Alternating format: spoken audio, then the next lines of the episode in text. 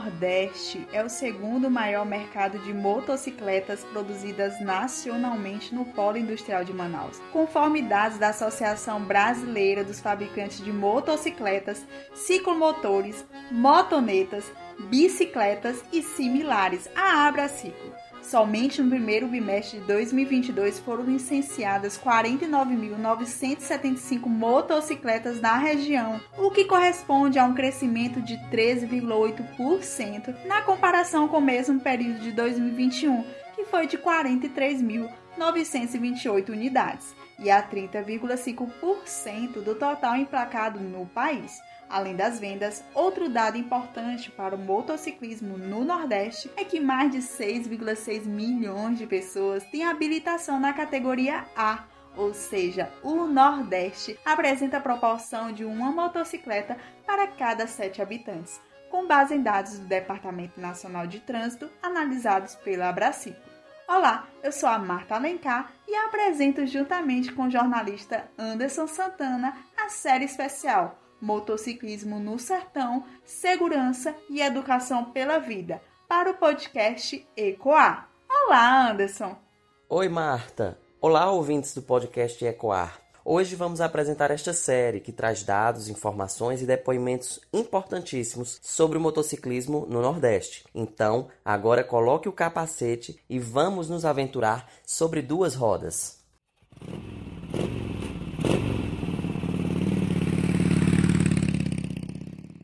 Apesar dos dados positivos citados no início sobre o setor automotivo, acidentes envolvendo motos em vias e rodovias de todo o país são crescentes. E no Nordeste os números são alarmantes. Mas o problema não é o transporte, ou seja, a motocicleta, mas sim a imprudência e a falta de respeito no trânsito.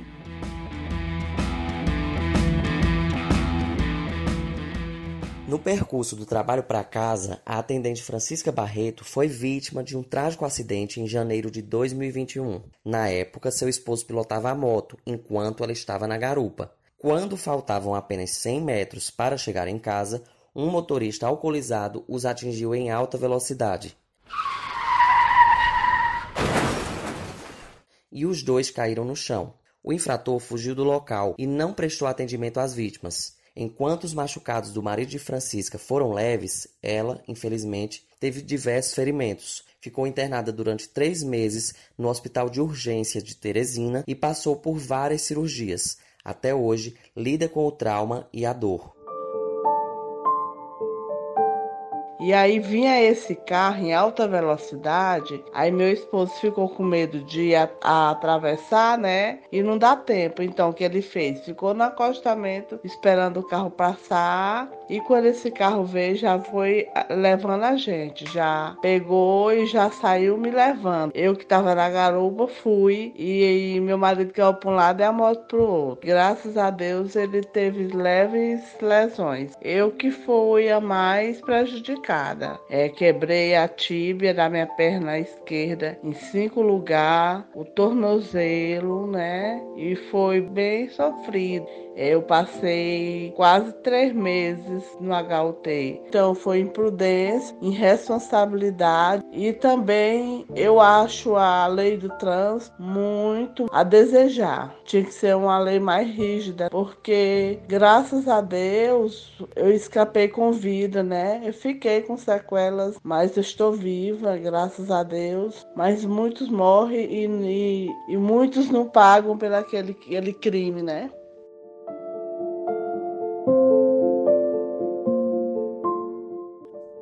Número de infrações com motociclistas também subiu 14,3% em 2021, se comparado com o ano anterior. Ao todo, foram registradas 71.344 ocorrências no país.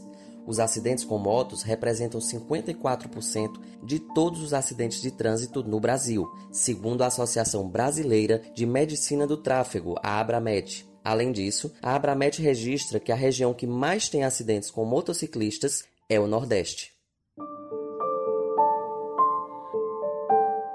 O ECOA cita dados de duas capitais, João Pessoa, na Paraíba, e Teresina, no Piauí. Em João Pessoa, conforme dados do Hospital de Emergência e Trauma, senador Humberto Lucena, de janeiro a dezembro de 2022, 10.508 pessoas deram entrada na unidade. Já em 2021, foram 9.603 pessoas um aumento de mais de 10%. Os acidentes envolvendo motocicletas, que são os maiores números de vítimas, cresceram em comparação ao ano de 2021. Em 2022, foram registrados 8.032 pessoas atendidas, enquanto em 2021, 7.286 acidentados.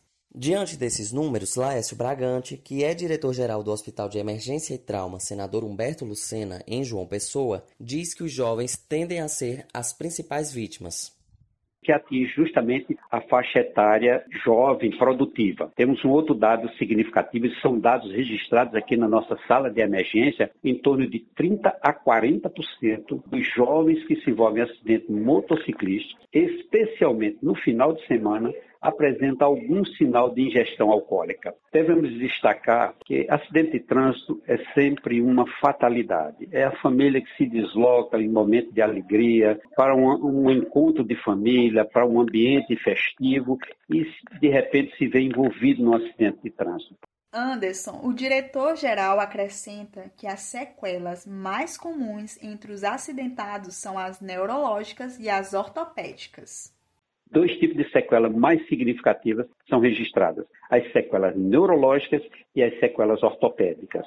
Do total de pacientes vítimas dessas ocorrências envolvendo motociclista, em torno de 30% ficam com algum nível de sequela. O serviço de atendimento pré-hospitalar tem que estar preparado em nível de excelência para atender e reduzir a mortalidade, como já temos feito aqui no Hospital de Trauma. Tivemos uma redução dos últimos três anos de mortalidade de mais de 43%, justamente pela, pela preparação dos setores de emergência, preparação com equipes e com equipamentos profissionais experientes. É um hospital que tem 20 anos de experiência nessa área, com profissionais sênior atendendo a todos esses pacientes. São 23 especialidades médicas de plantão 24 horas por dia, todos os dias da semana, justamente para dar o suporte de atendimento avançado na, nos casos de acidente. Essa é a nossa é a nossa preocupação em melhorar o serviço e alertar com relação à prevenção do acidente de trânsito enquanto na capital piauiense foram registradas 9.442 vítimas de acidentes, segundo o Hospital de Urgência de Teresina. Desse total, 8.114 motociclistas. Ainda segundo o hospital, 82% das vítimas de acidentes com motos representam os casos mais graves que geram internações com intervenções cirúrgicas ortopédicas da face e neurocirurgias. Apesar dos números, vale aqui mencionar que vários hospitais do Nordeste, como o Hospital de Emergência e Trauma em João Pessoa e o Hospital de Urgência de Teresina, vêm promovendo ações para reduzir o número de mortalidade entre motociclistas. André Garcia, que é advogado, consultor em segurança de trânsito, instrutor de pilotagem e autor do projeto Motociclismo com Segurança, explica que a imprudência e a imperícia contribuem para os elevados números de mortalidade no Brasil e no mundo. Garcia conta que criou o projeto Motociclismo com Segurança em 2012. Hoje, com o sucesso do projeto e a sua atuação em sala de aula, ele pretende lançar um componente curricular sobre ética e segurança no trânsito em instituições de ensino. Projeto Motociclismo com Segurança surgiu em 2012, quando no período de Natal e Ano Novo eu percebi que explodiu os acidentes de trânsito com moto. Mas a ideia ela já vinha de forma embrionária desde 2009, 2010, quando eu perdi um amigo do Rio de Janeiro por acidente de trânsito por total imprudência de um motorista de caminhão. E aí comecei, sempre fiquei vendo essa, você fica sabendo, né, de um ou outro que sofreu acidente, enfim, é um, uma tragédia. Hoje eu faço palestras em empresa tem um acordo técnico educacional com o Centro Paula Souza para levar conteúdo, segurança viária com foco em moto e bicicleta para as e FATECs. A Universidade Federal de Rondônia, o campus de Guajará-Mirim, o DAXA, adotou o projeto como, em 2018 como matéria de extensão universitária no curso de gestão ambiental. E eu agora estou concluindo pós-graduação de docência do ensino superior no SENAC e estou criando um componente curricular para atender uma demanda aí que é a questão de ética no trânsito, ética pela vida no trânsito, enfim, algo do gênero. O objetivo, evidentemente, é reduzir o quantitativo de acidentes e suas consequências. Eu acredito piamente que a educação é o único caminho para a gente resolver esse problema. É, falta para a sociedade brasileira a cultura de segurança viária, daí a sua importância para aculturar a sociedade em segurança viária, especialmente em duas rodas. Quando eu falo em aculturar em duas rodas, é o indivíduo ele, ter, ele saber por que, que ele vai comprar a moto, qual uso vai fazer da moto, quais os equipamentos deve utilizar, quais os cuidados com manutenção, e enfim, dentre muitos outros temas que eu sempre abordo na, nas palestras, né? Para André Garcia, os motociclistas exercem um papel essencial na mobilidade urbana. Ele ressalta que há urgência no investimento em novas políticas de segurança no trânsito. Olha, a, a, motocicleta ela é sem sombra de dúvidas a melhor alternativa de mobilidade no Brasil e no mundo porque ocupa menor espaço na via pública, consome menos combustível e percorre maiores distâncias, contribuindo com o meio ambiente. Ela dá mais mobilidade para o indivíduo. O grande erro no Brasil foi que a Lei de Mobilidade Urbana, a Lei 12.587 de 2012, que levou 20 anos de discussão no Congresso Nacional, ela ignorou a motocicleta jogando na mesma vala do automóvel. E esse desprezo foi crucial para termos hoje o, o, alto índice de sinistralidade com motocicleta nos grandes centros urbanos. Precisou de uma pandemia para a sociedade e os gestores públicos entenderem a importância da motocicleta. É urgente, é de suma importância o investimento em políticas públicas de segurança para o motociclista, porque quando morre, há todo um impacto socioemocional pela morte do indivíduo. E se ele fica sequelado, ele se torna mais um peso para o Estado, porque ele deixa de ser um gerador de impostos para ser um consumidor de impostos. Passou da hora do poder público olhar a questão da motocicleta com outros olhos, né? As motocicletas assumem um papel cada vez mais importante na mobilidade urbana do país. Com o boom dos aplicativos de entrega, o crescimento do delivery e a crise econômica gerada pela pandemia contribuíram para o aumento das motos nas ruas. Pesquisa dos fabricantes associados à Abraciclo mostra que os motociclistas procuraram motos e scooters como meio de locomoção rápido, econômico e seguro. A moto é o instrumento de trabalho para Júlio César de Souza Costa. Além de trabalhar na Secretaria de Educação no Piauí, Júlio atua como moto Uber nas horas vagas para complementar a renda de casa.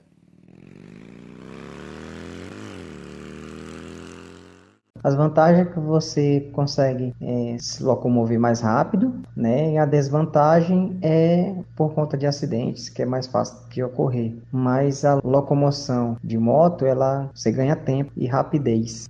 A grande dificuldade para você andar de moto hoje, que a gente vivencia, é a falta de educação no trânsito por parte dos motoristas, que muitos deles não respeitam o motoboy, não respeitam o entregador. O motociclista em geral é desrespeitado. Né? Então, essa é uma das grandes dificuldades no trânsito. Precisa ter uma reeducação das pessoas, até porque nós fazemos também parte da, da cadeia de mobilidade, né? que integra ônibus moto, bicicleta, carro. Hoje a dificuldade maior é essa questão da falta de educação no trânsito para com o motoqueiro, motoboy, motoentregador.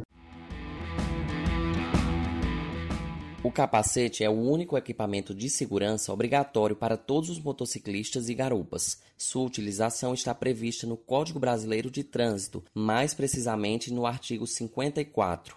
Contudo, para que a condução de motocicletas seja ainda mais tranquila, é importante apostar em itens de segurança que vão muito além do capacete. Luva, bota, jaqueta e protetor de coluna são itens essenciais para percorrer as estradas do Nordeste, afirma Ricardo Maon, que integra o Taquara Motoclube em Pernambuco.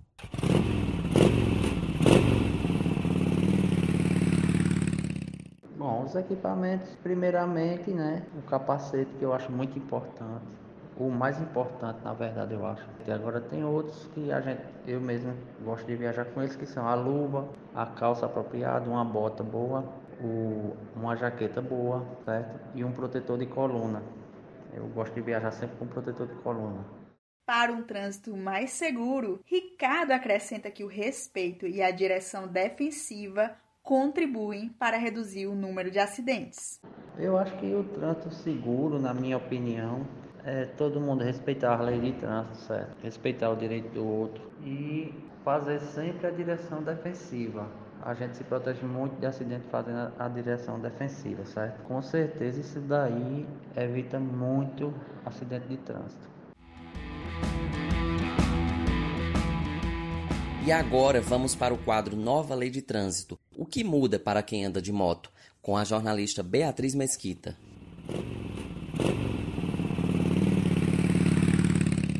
Olá, Anderson. Em 2021, entrou em vigor a Lei 14.071 de 2020, que traz mudanças importantes no Código de Trânsito Brasileiro, CTB. Também chamada de Nova Lei de Trânsito, o texto estabelece mais de 50 alterações nas normas que vão desde a emissão da CNH até o limite de pontuação para quem comete infrações. Antes, conduzir moto com o farol apagado era infração gravíssima, sujeita a multa de aproximadamente 200 290 reais, recolhimento da CNH e suspensão do direito de dirigir. Na nova versão da lei, conduzir motocicleta, motoneta e ciclomotor com os faróis do veículo apagados passa a ser infração média, punida com multa de 130 reais e 4 pontos na CNH. De acordo com André Garcia, consultor em segurança de trânsito e instrutor de pilotagem, a nova regra estabelece que conduzir motocicleta, motoneta ou ciclomotor com a utilização utilização de capacete sem viseira ou sem óculos de proteção, ou ainda com a viseira e os óculos de proteção em desacordo com a regulamentação do CONTRAN, é infração média, sujeita a multa de 130 reais e retenção do veículo para regularização.